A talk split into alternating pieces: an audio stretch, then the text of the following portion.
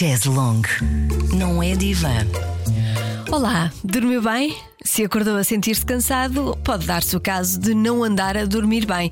Falei com a psicóloga Teresa Rebelo Pinto, da Clínica Psicologia do Sono, sobre o impacto das noites mal dormidas na nossa saúde mental, mas também física. Será que o nosso mal é sono? Se adormecer a ouvir este episódio, não é bom sinal. Primeiro, porque pode ser sinal de má higiene do sono. Vai saber o que isto é neste episódio. E depois, pode ser sinal de que este podcast dá sono sono, o que não é também propriamente o objetivo. Espero que goste e lhe seja útil de alguma forma. Chaz Long. Não é divã. Com Joana Azevedo. Depois da pandemia, os horários do sono, os horários um, de ir para a cama, alteraram-se completamente e não voltaram, não voltaram ao normal. Eu gostava de saber se é um, uma queixa que recebe muito lá na, na vossa clínica e como é que se dá a volta a isto? É verdade, tudo se alterou na pandemia e por isso o sono e os horários de sono não foram exceção. Uh, uma das coisas boas que a pandemia trouxe foi uh, uma maior consciencialização para alguns aspectos e o sono também está incluído nisso, a saúde mental. Antes de mais, eu sou psicóloga, posso trabalhar muito em sono e de facto às vezes as pessoas perguntam-nos isso, mas vocês só dão consultas do sono na vossa equipa? Não, nós temos uma equipa multidisciplinar e tem que ser assim quando se trabalha em sono, porque uh, o sono relaciona-se com tudo aquilo que se passa durante o dia e, portanto, com todas as áreas de, de saúde. Em relação aos aspectos que ficaram diferentes com, com a pandemia, não foi tudo mau.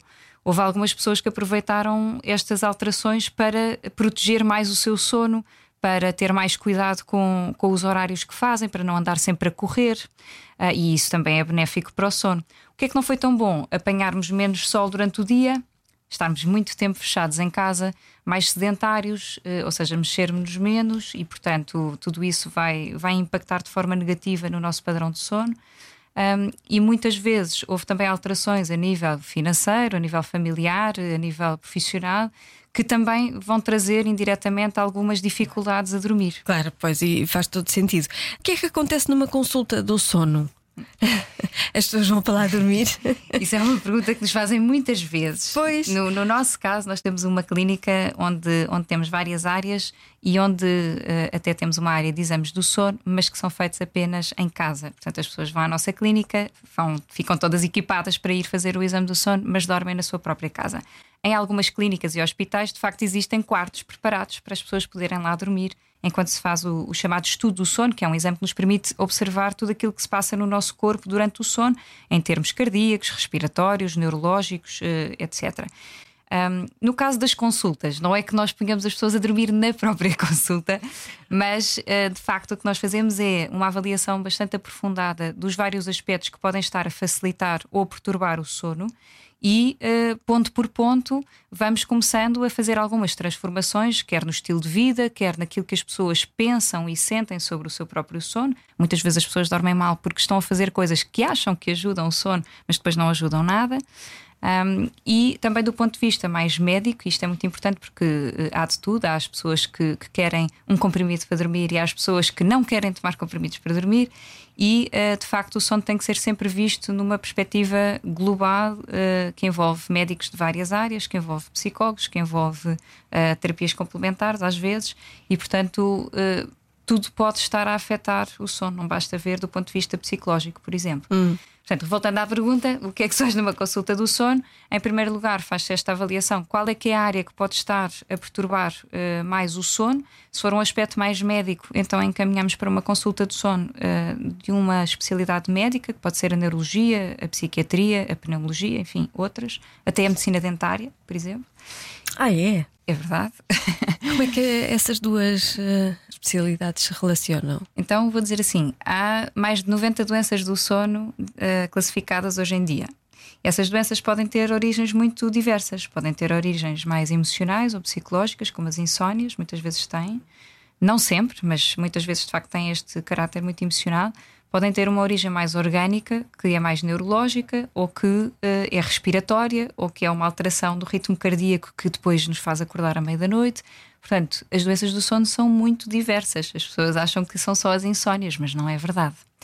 Uh, e, portanto, os dentistas têm, por exemplo, um papel muito importante no que diz respeito ao bruxismo, que é aquela uh, doença em que as pessoas rangem os claro. dentes ou apertam os dentes, e também para o tratamento de algumas apneias do sono, que são distúrbios respiratórios, em que a pessoa uh, custa-lhe a respirar ou tem mesmo paragens respiratórias, e portanto, para alguns tipos de apneia, a intervenção dos dentistas pode também ser, uh, ser muito relevante. Uma coisa que nós ajudamos a fazer enquanto psicologia do sono, uh, e esse é um dos propósitos da minha equipa, é de facto ajudar a clarificar. Num primeiro momento, eu tenho uma queixa do sono, ok, então qual é que é a especialidade dentro das várias especialidades que se dedicam ao sono que faz mais sentido para o meu caso. Porquê que a importância do sono tem tanto impacto na, na nossa vida, na nossa saúde mental, na nossa saúde, saúde física, na nossa vida social, no nosso trabalho?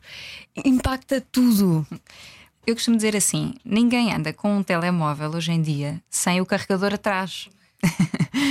e por isso é fácil perceber porque é que nós precisamos de dormir. Em termos de evolução de espécie, até nem faz muito sentido nós precisarmos de dormir se ficamos em risco, não é? Portanto, se nós continuarmos sempre a precisar de dormir, nunca perdemos esta necessidade na nossa evolução, significa que os ganhos são maiores do que os riscos que nós corremos. Uhum. Uh, e, portanto, é evidente que nós não podemos estar uh, sete ou oito horas em sono profundo. As pessoas muitas vezes dizem isto: ah, eu preciso é do sono profundo.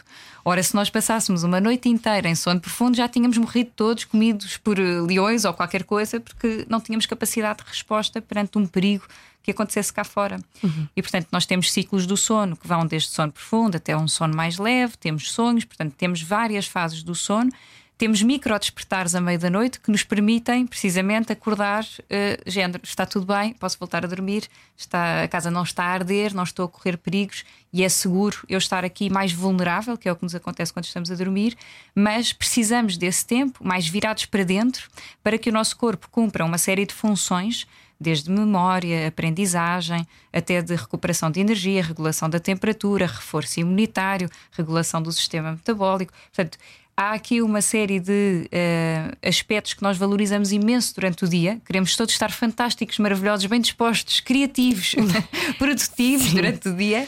E depois, ninguém tem tempo para dormir. Também perguntam isto muitas uhum. vezes. Afinal, quantas horas é que temos que dormir?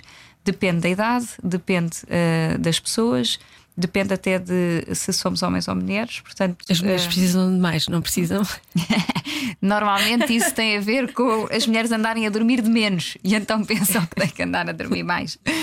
Um, de facto, as mulheres são mais suscetíveis para ter queixas de sono, uh, não só por aspectos mais fisiológicos, como as alterações ou variações hormonais que impactam muito, podem impactar muito no sono ou na qualidade do sono mas também pela sobrecarga de, de trabalho uh, e do estilo de vida que as mulheres muitas vezes têm uh, em comparação com os homens. e portanto eu vejo muitas mulheres acordadas à meia da noite na consulta porque é o único bocadinho que têm para si mesmas. E têm insónias à meia da noite, porque na realidade estão a aproveitar ali uma horinha ou duas para estarem sozinhas, em silêncio ou a fazer qualquer coisa que gostam, sem ninguém perturbar. Quando é que é considerada uma boa noite de sono, então? É quando as pessoas acordam bem, e se sentem bem ao longo do dia. Ou seja, não têm nenhuma queixa a nível físico, ou a nível cognitivo, ou a nível emocional, não andam irritadiças, eh, não têm falta de concentração, enfim, todas aquelas queixas que nós ouvimos de uma pessoa que dorme mal eh, são os indicadores de qualidade do sono ou de falta de qualidade do sono. Portanto, nós não podemos dizer assim: o ideal para si, Joana, é dormir 8 horas. Não, o o ideal para si é sem despertador, porque isso é batota. As pessoas acordarem com o despertador é batota, é, é quererem acordar àquela hora, portanto, quererem ajustar o sono àquilo que precisam. Pois. Depois temos, por exemplo, o nosso Presidente da República que, que diz que dorme 3 horas e está tudo bem. Portanto, nós temos exemplos de pessoas que de facto ou não valorizam muito o sono ou que têm esta atitude que eu não preciso dormir. E se calhar não precisa. Uh, vamos lá ver. Dizer, Há pessoas. Eu acho que ele já falou publicamente deste aspecto do sono várias, uh, várias vezes, não é? Em que podemos considerá-lo um short sleeper uhum. e também um notívago. Penso que ele já veio assumir várias vezes que, que tem este cronotipo. Uh, mas isso não quer dizer que não dorme. Quer dizer que dorme pouco, ou seja, que precisa de poucas horas de sono para se sentir bem e que tem preferência por horários mais tardios. Pronto. Uma pessoa que diga que não dorme, quer dizer, ou tem uma má percepção do sono, ou seja, pensa que não dorme, mas o seu cérebro, se fôssemos lá medir, estava a dormir, isto também acontece, portanto há uma dificuldade de nós distinguirmos se estamos a pensar, a sonhar, acordados, a dormir, sono leve ou, ou, ou uhum. acordados. Bom, Um, ou então, efetivamente, as pessoas uh, dormem mal ou dormem pouco e generalizam e dizem eu não durmo, não é? Uh, porque todos dormimos, o corpo vai dormir, a certa altura ele vai cair para o lado e vai dormir. É preciso, é, um, é essencial à sobrevivência, nós não vamos deixar uh, de precisar de dormir. Já me perguntaram isto numa escola. Então, e aquele comprimido que nós podemos tomar no futuro para deixar de dormir, por exemplo? Não, não vai acontecer e, portanto, aquilo que de facto nós podemos fazer é perceber se eu sou um short sleeper, também não vale a pena eu tentar dormir mais tempo. Também acontece muitas vezes a hum. tal ideia das 8 horas mágicas, que as pessoas meteram isto na cabeça e então uh, as pessoas dormem 6 horas e acordam naturalmente, sentem-se bem durante o dia, mas acham que deviam dormir mais. Mas para quê? Se se sentem bem, essa é que é a medida para uh, sabermos que a pessoa está a dormir o suficiente. Se as pessoas são mais long sleepers, que é assim o meu caso, quer Eu dizer também. que só com mais próximo das 9 horas é que se vão sentir bem, portanto, é respeitar. Como é que vocês uh, recuperam alguém que tem um problema crónico de, de sono? Com uh, pezinhos de lã, eu costumo dizer. O sono é um tema muito íntimo, muito delicado. Uh, eu trabalho também num hospital e quando comecei a trabalhar lá tive que pedir uma caixa de Kleenexes para estar na sala, porque as pessoas vinham à consulta do sono e assim começavam a falar do seu problema de sono, estavam num pranto por uh, bastante desesperadas com o impacto ah. que os problemas de sono podem ter no dia a dia. Um, e, e, de facto, nós não podemos trabalhar no sono de uma forma generalizada, isto é, igual para todos. Uh, ah, isto faça assim e que resulta sempre. Isso não existe. Portanto, o sono é sempre diferente de pessoa para pessoa. Claro que há linhas orientadoras e que há aspectos que, que nos guiam no tratamento de um, de um problema de sono, mas uh, mesmo uma insónia, não há duas insónias iguais. Uh, e 30% da nossa população sofre de insónia. Pois. o que é muito, não é? Uh, muitas vezes a insónia não está sozinha, o que significa que uma pessoa que se queixa de insónia ou que tem um diagnóstico de insónia crónica, se calhar também tem uma perturbação da ansiedade ou se calhar também tem uma apneia do sono. E, portanto, eu para tratar aquela insónia também vou ter que tratar uh, os outros problemas que existem em simultâneo com, com a insónia. E às vezes as pessoas não estão dispostas a isso porque só querem é resolver o sono. Claro. E acham que se resolverem o sono vão resolver tudo o resto. E nem sempre é assim. Uh, e depois há outra questão muito importante que é as pessoas têm tendência a achar que os problemas de sono passam com o tempo. Com o tempo vai melhorar, ou então que toda a gente dorme mal e é normal. E isso não é verdade. Portanto, não é verdade que todas as pessoas dormem mal.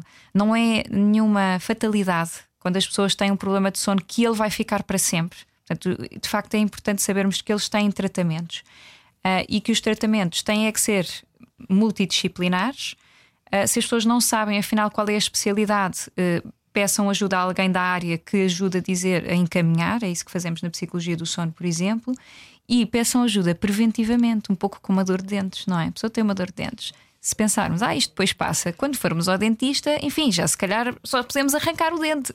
Sim.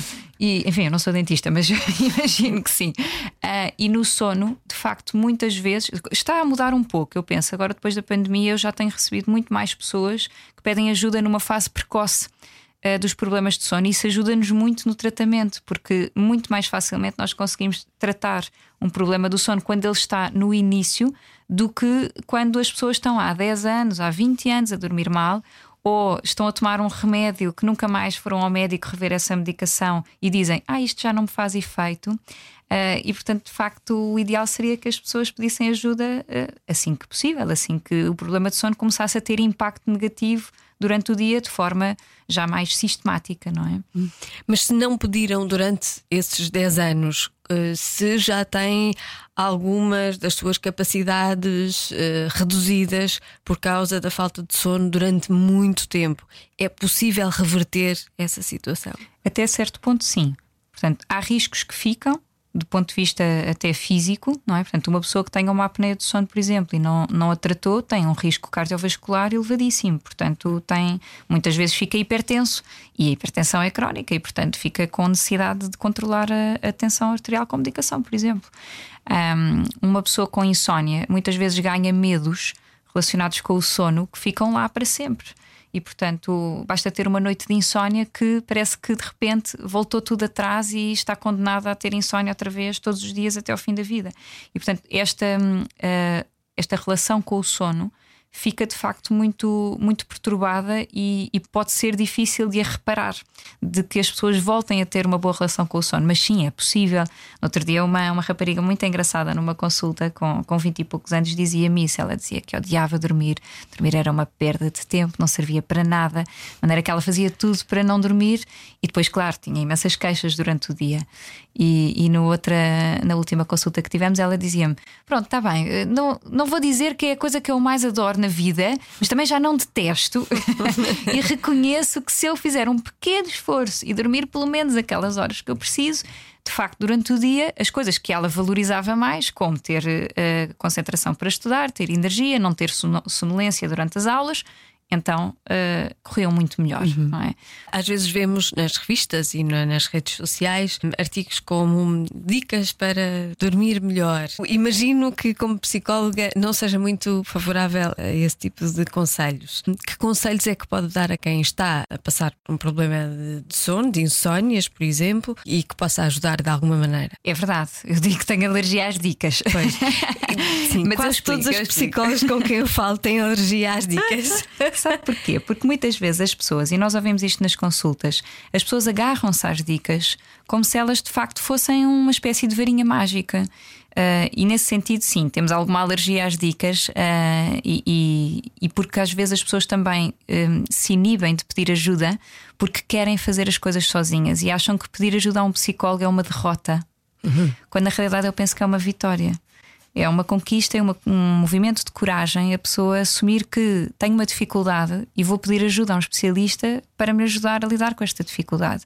E eu, eh, voltando à ideia de que sou psicóloga antes de ser eh, especializada em sono, de facto, não, não basta a pessoa querer. Muitas vezes as pessoas não têm condições para dormir bem, nem condições internas, nem condições externas. Portanto, em termos de conselhos, o que é que eu posso deixar? Um, a ideia de que é preciso criar condições favoráveis para o sono aparecer e para o sono ter qualidade, e essas condições não passam por querer controlar o sono, querer eh, forçar o sono, ficar muito quietinho a ver se o sono vem. Não, nada disso. Portanto, estas condições passam pelo quê? Passam por eu ter um ambiente cá fora que não atrapalha o sono, portanto, não ter muitas interrupções, não ter uh, coisas desconfortáveis ou muito estimulantes à minha volta. Portanto, não ter televisões no quarto, não ter telemóveis Os na telemóveis. cama, uh, não ficar nas redes sociais até uh, pela noite dentro, enfim, não responder a e-mails durante a noite, estas coisas assim são interferências do exterior e depois também criar condições internas para que as pessoas possam desligar. Eu penso que isto é das maiores dificuldades hoje em dia que as pessoas relatam, que é eu não consigo desligar, eu não sei desligar. Sim, exatamente. Quem não desliga do dia não dá espaço para o sono aparecer.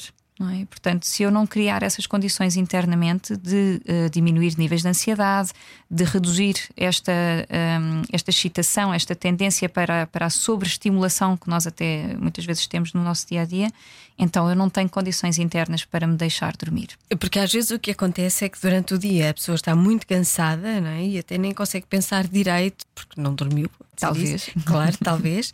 Chega à noite e de repente os pensamentos correm e não param e as ideias surgem. Não dá, não é? E o que é que se faz? O que é que se faz? E as pessoas dizem: então não penses nisso. Depois não penses nisso, sim. Pensa em coisas positivas. Pensa noutra coisa. uh, faz meditação e também, também acontece, mas não, não resulta a meditação. Olha, sobre a meditação tenho uma história muito engraçada, porque uma Sim. vez um paciente disse-me assim: Olha, eu vou tentar, eu estive a tentar fazer meditação porque dizem, as tais dicas, não é? Que faz bem para dormir. Uh, e eu perguntei assim: Ah, sim, uh, então e gosta de meditar?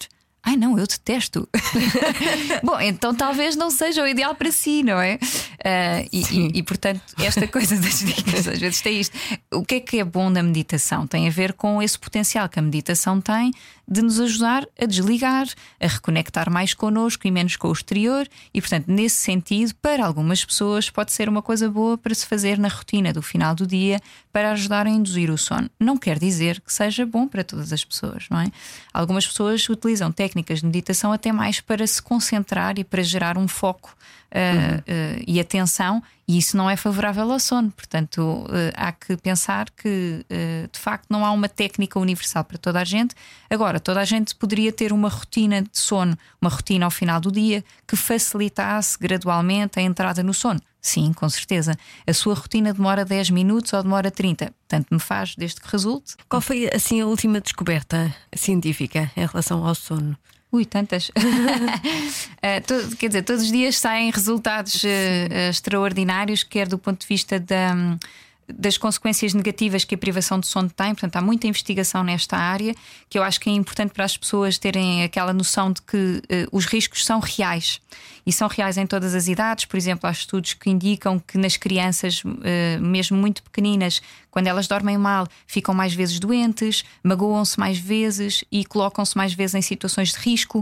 Por exemplo, não olham uh, para os dois lados quando vão atravessar na estrada e, portanto, têm assim atitudes uhum. mais impulsivas e menos ponderadas um, também há muita investigação sobre os distúrbios do sono em si, ou seja, de onde é que eles vêm, o que é que os causa e como é que nós os podemos tratar, o que é que são os tratamentos eficazes. E, portanto, no que diz respeito, por exemplo, ao tratamento de insónias, um, há muita gente que acha que os psicólogos que trabalham em sono servem só para tratar insónias. Sim. Uhum. mas, mas de facto não é verdade. Um, e, embora, eh, de facto, naquilo que é a primeira linha de tratamento para as insónias, os psicólogos tenham um papel muito importante, porque as insónias, em primeiro lugar, não se tratam com medicação. Pronto, e isto é muito importante para as pessoas se lembrarem. Um, mas, eh, enfim, há pouca investigação na área da psicologia do sono, daí também o meu interesse. Um, e, e, enfim, o, os trabalhos que nós temos vindo a desenvolver têm a ver com, por exemplo, a maior parte dos, uh, dos doentes que nós recebemos na consulta para uma consulta de sono não é a primeira vez que pedem ajuda para o problema de sono. E estamos a estudar o impacto que isto tem, porque o facto das pessoas pedirem ajuda uma, duas, três vezes e mesmo assim não conseguem ver o seu problema de sono resolvido, vai desmotivá-las muito para claro. o tratamento. Uh, e portanto, estamos a desenvolver algumas estratégias terapêuticas que, no fundo, corrijam uh, estas lacunas que temos, até do ponto de vista clínico, da oferta que podemos dar às pessoas que têm queixas de sono, de maneira a que as pessoas não precisem de passar por vários pedidos e Sim. que digam coisas como eu, inclusive, já ouvi, que é ninguém ouviu, ninguém me ouviu realmente. Eu fui a uma consulta, deram-me um remédio, ou eu fui a uma consulta, disseram para fazer uh, higiene do sono, por exemplo, e ninguém me ouviu é realmente. Higiene do sono. Higiene do sono é um conceito que tem surgido agora mais, mais recentemente, que está muito em voga, que diz respeito a um conjunto de medidas uh, nas 24 horas que nós podemos adotar para proteger o nosso sono, digamos assim tem a ver com manter horários de sono regulares, usar a cama só para o sono e a intimidade, ou seja, não, não estar a trabalhar na cama, a comer na cama, a fazer tudo na cama, certo. apanhar luz durante o dia, fazer exercício, comer bem. Portanto, tudo isto vai facilitar também a qualidade do sono. Não, não são só as coisas que nós fazemos à noite, tudo o que fazemos durante o dia também vai ajudar às vezes essa higiene não é o suficiente, nomeadamente quando há distúrbios do sono, e é aqui que muitas pessoas uh, se enganam porque acham que uh, basta ter uma boa higiene do sono que está tudo bem. Não é verdade. Era a mesma coisa que ter uma boa alimentação e mesmo assim ter um problema de colesterol. Uh, por exemplo, há uma medida de higiene do sono que é não olhar para as horas à meia da noite. Se estiver com insónias ou se estiver acordado, não veja o relógio, não veja Sim. as horas a passar. Para algumas pessoas, isso é um enorme fator de ansiedade. Porque as pessoas estão na cama e estão a pensar que horas são e a partir daí surgem os tais pensamentos ruminantes e as pessoas não dormem porque estão a pensar, afinal, que horas são, porque a higiene do sono diz que não se deve olhar para as horas durante a noite. Está a ver? E portanto isto tem mesmo que ser adaptado uh, caso a caso. É verdade, na maior parte das vezes resulta eu não olhar para as horas, que é para não me pôr a pensar quantas horas faltam, quantas horas já passaram, e portanto, se eu despertar Uh, o, que se, o que se costuma dizer é para reiniciar o sono, portanto, sair da cama, dar uma voltinha pela casa, ver que está tudo bem, voltar para a cama e, e continuar a dormir, um, em vez de ficar então na cama às voltas. Mas para algumas pessoas isso pode não ser benéfico, não é? Como é que se sabe que se tem um distúrbio de sono? Quando se tem uma queixa ou durante a noite uh, ou durante o dia, que nós relacionamos com o padrão de sono e que tem impacto significativo no nosso funcionamento diário. Exemplos: quando eu quero dormir e não consigo, quando eu acordo constantemente à meia-noite, quando eu me sinto cansado ao despertar, em vez de sentir um sono reparador, ou quando eu tenho queixas durante o dia que consigo associar uh, ao meu padrão de sono. Por exemplo, que ando muito irritável, que ando muito cansado, que olho, onde quer que eu me sente, adormeço. As pessoas às vezes sentem que isto é dormir bem. Não é bom sinal. Portanto, o que é bom sinal é eu dormir bem durante a noite e uh, estar bem acordado durante o dia. Sim. Ressonar também nunca é um bom sinal e as pessoas não, não valorizam nada o, o ressonar. Uh, portanto, tudo quando sejam coisas esquisitas que às vezes acontecem à meia da noite e as pessoas têm dúvidas, uh, enfim, olha, às vezes as pessoas têm fenómenos como paralisia do sono, que é uma coisa muito aflitiva, que é raro na população, que significa que a pessoa acorda, mas o corpo ainda não acordou e, portanto, quer se mexer e não consegue.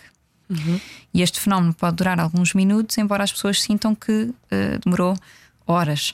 É? Uh, este fenómeno, se for isolado e se acontecer uma vez na vida, em princípio não nos preocupa, mas se começar a ser recorrente, então nós temos que despistar uh, um distúrbio do sono, por exemplo, que é a narcolepsia. A narcolepsia é uma doença do sono grave e que implica tratamento e que a maior parte das pessoas nem sabe o que é, portanto, nem vai estar com atenção, nem vai diagnosticar, nem, nem vai pedir ajuda. Uh, e, e, portanto, o que eu costumo dizer em termos do que é que consideramos um sinal de um distúrbio de sono são assim coisas esquisitas que a pessoa não tem a certeza do que é que é e, sobretudo, quando começam a ser sistemáticas, uh, então ir ver e, e por exemplo, fazer um check-up ao sono, que é uma coisa que nós desenvolvemos, que ninguém, uh, ninguém faz, então, uma avaliação do sono preventiva, não é? Pois, não, não, não fazia ideia que isso era sequer feito. Estamos a fazer agora, finalmente, estamos a fazer individualmente, ou seja, qualquer pessoa pode ir à clínica pedir um check-up ao seu sono para avaliar e ver se está tudo bem ou o que é que pode melhorar. E estamos a fazer isto, por exemplo, para as empresas, de maneira a criar também aqui uma forma das empresas poderem ajudar a contribuir para o para o bem-estar e para a qualidade de sono. A produtividade pode, pode ficar bem afetada por má qualidade de sono. Fica, e às vezes o contexto profissional também é a origem dos problemas de sono, não é? Pois, exato. Então eu considero que há aqui também é uma certa responsabilidade Sim, das empresas claro. de, de oferecer aqui, de alguma forma, uma resposta aos seus colaboradores uh, que seja uma resposta individualizada, que não seja só fazermos uma sessão de sensibilização, que também faço e acho muito útil, mas o que eu sentia era muito bem, fazemos aqui um primeiro nível, sessões de sensibilização, toda a gente fica curiosa sobre o tema e mais atenta durante uma semana. Sim. e depois, passada uma Esquece. semana, toda a gente se esqueceu Sim. e não se faz mais nada. E, e, às vezes eu, eu pensei, se calhar não se faz mais nada porque também não há formas de fazer mais nada, e então desenvolvemos esta metodologia que, que está a ser validada cientificamente e que uh, permite isto, não é? Fazermos uma avaliação individualizada, uh, pormenorizada do que é que são os aspectos uh, de risco para a qualidade do sono daquela pessoa, se há risco de distúrbios do sono e quais, e o que é que a pessoa deve fazer. Portanto, o que é que deve manter e o que é que deve fazer diferente, uh, ou se precisa de ajuda especializada, onde é que deve procurar essa ajuda especializada. Uhum. É? Para as empresas, isto é ótimo porque nós fazemos também um resumo para as empresas. Diz assim: olha, no seu universo de colaboradores, afinal, 50% das pessoas dormem mal. Portanto, é preciso fazer qualquer coisa. O sono, por incrível que pareça, não faz parte da formação base de nenhum profissional de saúde. Portanto, nem enfermeiros, nem médicos, nem psicólogos. Nós não temos obrigatoriamente formação em sono. Portanto, quem seja um especialista em sono é alguém que se foi uh, formar mais tarde, que, se foi, que foi à procura da sua própria formação. E, portanto, faz falta também uh, formar aqui profissionais para esta área. E como é que um psicólogo pode ajudar alguém que sofre de um distúrbio do sono? Como é que a componente mental e o sono se interrelacionam? Sim, para não ficarmos só pelas dicas, não é? Pois, Portanto, um, um, psicólogo a trabalhar em sono não pode focar só nos aspectos comportamentais relacionados com o sono. Tem que saber toda a parte fisiológica, tem que saber dos distúrbios de sono, tem que saber dos tratamentos médicos, dos exames, para poder uh, intervir em todas estas áreas e, por exemplo, ajudar as pessoas muitas vezes só a aderir a um tratamento médico não é? Tal como acontece noutras áreas da saúde. Uhum. O papel do psicólogo, uh, em termos de saúde mental e de, e de um, intervenção uh, na saúde como um todo, tem um papel essencial, por exemplo, a ajudar as pessoas a aderir àquilo que é o tratamento necessário para a sua doença. Por exemplo, se estamos a falar de uma doença crónica. Uh, e, portanto, vamos pensar que se um, um psicólogo puder ajudar uma pessoa a relacionar-se melhor com uma apneia do sono, que é um distúrbio respiratório. Portanto, é tratado em princípio por pneumologistas, por otorrinos, por eh, dentistas, por neurologistas. Pronto. Mas um psicólogo tem um papel muito importante para ajudar a pessoa a, a, eh, compreender a necessidade de se tratar e conseguir aderir ao tratamento, que nem sempre é fácil. Pode implicar o uso de uma máscara durante a noite, pode implicar uma cirurgia, pode implicar, eh, enfim, outras, outras intervenções que nem sempre são fáceis da pessoa aderir. Uhum. Uh, e o que é que nós queremos? Evitar aqueles casos em que a pessoa diz: Não, eu não me quero tratar, e depois volta à consulta três anos depois porque teve um AVC, um infarto ou um acidente de carro porque adormeceu ao volante. E, portanto, efetivamente, a psicologia faz falta não só para as insónias, como, como eu dizia há bocadinho. Uh, do ponto de vista de saúde mental, uh, nós temos visto índices muito negativos em relação à população portuguesa um, no que diz respeito à psicopatologia. A pandemia abriu aqui uma porta muito boa, no sentido em que as pessoas estão mais atentas e falam mais. Hoje em dia as pessoas podem dizer no seu emprego: vou sair mais cedo porque tenho uma consulta de psicologia, coisa que há uns tempos não acontecia. não acontecia e é curioso porque o que tem de retorno dos colegas é: ah, eu também vou à psicóloga. Portanto, começa-se uh, começa a ver uma atitude mais transparente e, e não tão derrotista sobre o que é que é a pessoa precisar de um acompanhamento psicoterapêutico. A psicoterapia é útil para casos onde existe psicopatologia grave e implica esse tratamento, mas não só. Portanto, também é útil numa perspectiva de desenvolvimento pessoal, de autoconhecimento e, lá está, do ponto de vista preventivo, é muito interessante podermos fazer este acompanhamento a alguém que não está propriamente numa crise, mas que quer melhorar alguns aspectos da sua personalidade e do seu, e do seu bem-estar. Da sua relação com os outros também, às vezes. É? Da sua relação consigo próprio também. Consigo próprio. Uh, e, e, portanto, é muito interessante, do ponto de vista da, da prevenção na área da saúde mental, poder intervir também nesta perspectiva preventiva. Uh, o que é que me parece sobre a percepção que as pessoas têm sobre esta área de saúde mental? Que já se fala muito mais sobre isto, mas que nem sempre as pessoas têm uma tradução concreta do que é que isto significa no dia a dia. Uh, e, portanto, muitas vezes as pessoas restringem a saúde mental, por exemplo, uh, a questões do autocuidado ou do bem-estar, que são muito relevantes para a saúde mental, mas não, não, não se restringe a isto, não é? Ou então remetem muito para a depressão e para a ansiedade, e parece que nunca mais saímos disto, uhum. não é? Portanto, a saúde mental de facto é muito mais do que a ausência de doença, é assim que a Organização Mundial de Saúde define. Um, corresponde a um bem-estar global e a uma capacidade da pessoa ser uh, ativa e interventiva na sua, na sua vida e na sua comunidade. Um, e portanto, eu acho que o que é interessante para as pessoas é cons conseguirem concretizar no dia a dia, afinal, o que é que significa eu estar a tomar conta ou proteger a minha própria saúde mental. E como é que eu estou atento aos tais sinais de alarme? O que é que é um sinal de alarme do ponto de vista de saúde mental? Se eu lhe perguntasse, sabia dizer-me?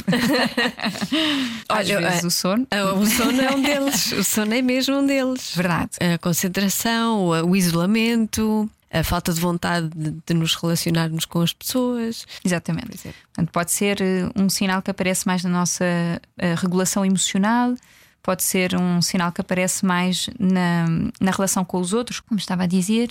Uh, ou até em áreas como a alimentação, o sono ou, ou, coisas mais físicas, não é? Pode, pode nos aparecer uh, uma queixa que é ficarmos também com o sistema imunitário mais em baixo, e, portanto, isso pode ser o primeiro sinal de alarme para uma questão de saúde mental, por incrível que pareça.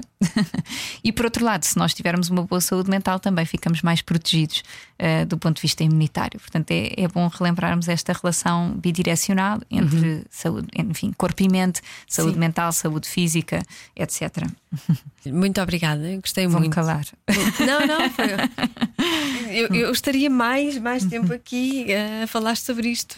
Interessa-me imenso. Obrigada Gostei. pelo convite. Eu acho que vou fazer-vos uma visita em breve.